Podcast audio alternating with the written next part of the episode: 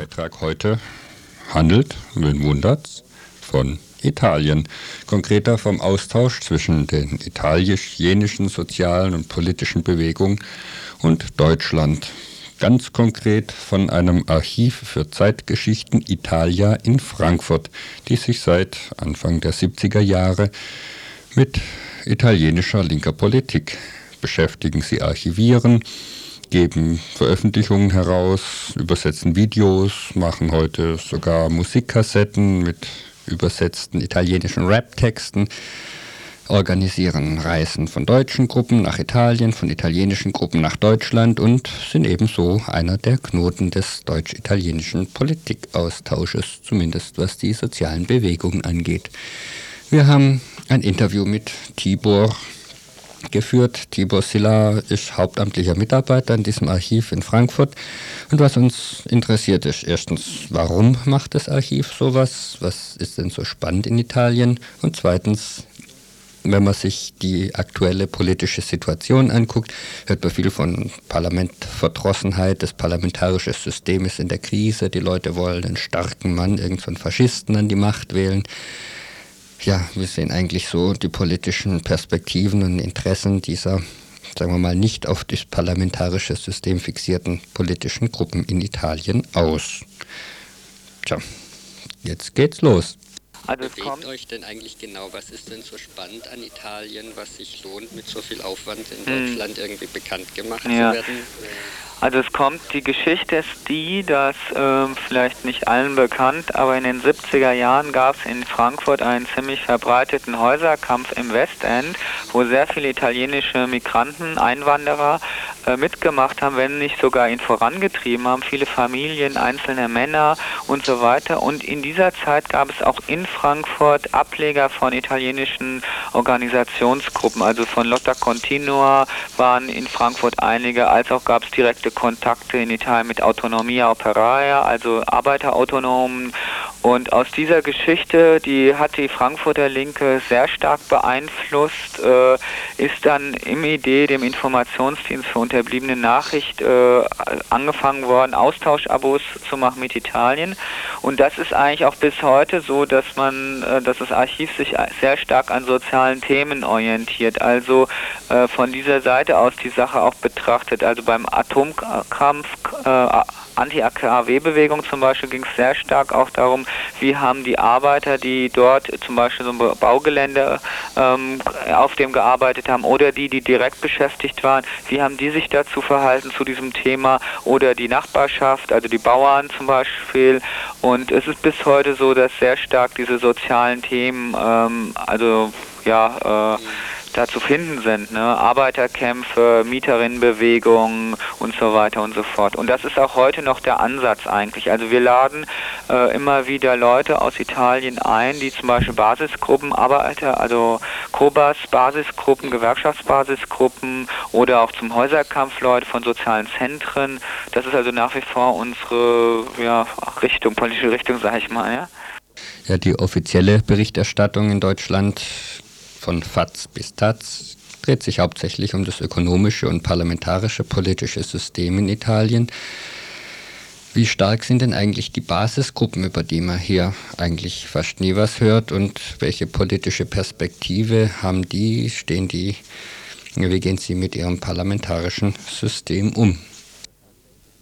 Also es ist tatsächlich so, dass in der Bundesrepublik das sehr wenig bekannt ist, weil einfach ähm, auch die Leute, die früher Politik gemacht haben in Richtung Italien, heute gar kein Interesse mehr daran haben, diese Politik noch weiter zu verbreitern. Also ich spreche da gerade von vielen Grünen und Spontis, die also früher einen ganz großen Augenmerk auf Italien gelegt haben, also auch solche Leute wie Joschka Fischer oder andere, die also äh, begeisterte Italien-Fans waren, zu der Zeit, als sie selber auch aktiver waren in den 70er Jahren und heute nichts mehr von Basisgruppen hören möchten, also auch gar nicht das Interesse haben. Das ist also, wenn man sich ein bisschen, äh, gerade in Frankfurt umschaut, sehr verbreitet, dass eben dieses äh, äh, dann eher unterdrückt wird, wenn überhaupt äh, irgendein Interesse besteht. Und tatsächlich ist es allerdings so, dass es diese Basisgruppen ziemlich stark in Italien sind, dass jetzt zum Beispiel äh, am 3. Februar eine Gro ähm, Groß, Moment, was, 3. Februar? ja, ich glaube 3. Februar war das, eine Großdemo in ähm, Rom gegen das neue Ausländergesetz mit 50.000 Menschen aus den sozialen Zentren, aus den Basisgruppen, aus den Antirassismus- und Flüchtlingsgruppen in Rom stattgefunden hat. Also wenn man sich die Zahl 50.000 anschaut, äh, dann kann man schon sehen, dass da einige da sind und dass es nicht null ist. Auf der anderen Seite ist es schon so, dass äh, es auch eine gewisse Pattsituation gibt. Das heißt, dass innerhalb der Arbeiterinnenbewegung äh, zwar eine sehr große Un sehr großer Unmut da ist und auch viel organisiert wird, aber dass äh, also es zum regelrechten Bruch oder also dass die äh, Gesellschaft wirklich umgekrempelt wird, da fehlt es sehr stark in Italien, ja. Und äh, das ist natürlich in anderen Ländern nicht besser, aber in Italien eben auch so. Die äh, die Linke, die ähm, interessiert sich, ein Teil der Linke, sage ich mal, interessiert sich inzwischen überhaupt nicht mehr für diesen ganzen parlamentarischen Hickhack, ne, weil ähm, wie vielen ja vielleicht in der Bundesrepublik nicht so bekannt ist, aber auch die sogenannten linken Parteien wie die PDS fahren einen total ausländerfeindlichen Kurs. Also die PDS, dort wo sie an der Regierung ist, zum Beispiel Turin und Genua, ähm, dort fahren sie einen völligen, äh, also sie, sie schmeißen die Leute raus, sie kontrollieren sie und äh, das, was sie dann im Parlament an Spektakel abziehen, das hat mit irgendwie Arbeitern oder wie auch immer sozialer Bewegung, Rentenreform, die haben einfach alles mitgemacht, was eigentlich äh, den Leuten äh, schaden könnte. Gab es keinen reellen Widerstand dazu. Ne? Daher kann man sich auch, also daher die Wahlen, ne, dass so viele jetzt Berlusconi gewählt hatten, 94, kann man sich auch nur so erklären, dass die äh, sogenannten linken Parteien teilweise noch schlechter waren. Ja? Ihre eigenen Kandidaten waren zum Beispiel äh, Vertreter von der Handelskammer in Mailand. Ne? Und also das sagt schon alles, wenn Leute, die eigentlich auf der Gegenseite stehen, wenn die dann einen vertreten sollen. Ja? Und äh, das, also das spricht über die parlamentarischen Verhältnisse Bände und äh, wenn man sich jetzt nur darauf, also darauf schaut, dann braucht man sich nicht zu wundern, ja. Also, wer die nicht-parlamentarische Politikszene in Italien kennenlernen will, ist bei diesem Archiv für Zeitgeschichten Italia in Frankfurt Gold richtig. Die Adresse können alle die erfahren, die hier im Radio anrufen. Ich glaube, wenn ich es jetzt durchsage, merkt sich sowieso kein Schwein. Im CL-Netz gibt es äh, irgendein Computernetz. Wer da Zugang hat, kann unter CL Europa Italien Infos über das Archiv für Zeitgeschichte abrufen und aktuelle Dokumentation von denen einsehen. Noch eine ganz andere Art, wer lebendige Italienerinnen kennenlernen will, der oder die kann sich mit dem Archiv in Verbindung setzen. Da gibt es zum einen in Ostern einen Kongress in Turin.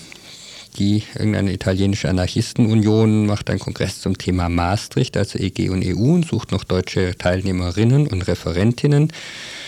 Wer in Freiburg Lust hat, was zu organisieren, es gibt wohl eine Rundreise von Leuten aus diesen sozialen Zentren, Basisgruppen aus Italien durch Deutschland und ja, das Archiv für Zeitgeschichte ist daran interessiert, Leute zu finden, die in Freiburg irgendein Treffen oder eine Unterkunft für sie organisieren könnten. Tja, interessant. Kultur- und Politikaustausch mit Italien.